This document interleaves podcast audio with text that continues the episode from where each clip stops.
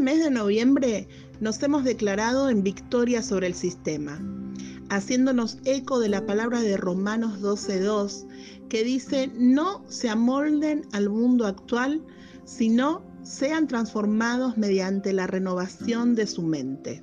Así podrán comprobar cuál es la voluntad de Dios, buena, agradable y perfecta.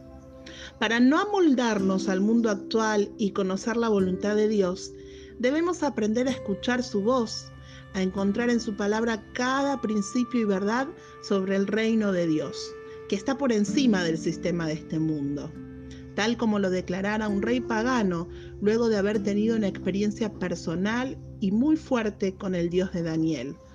Él llegó a decir, el cielo gobierna.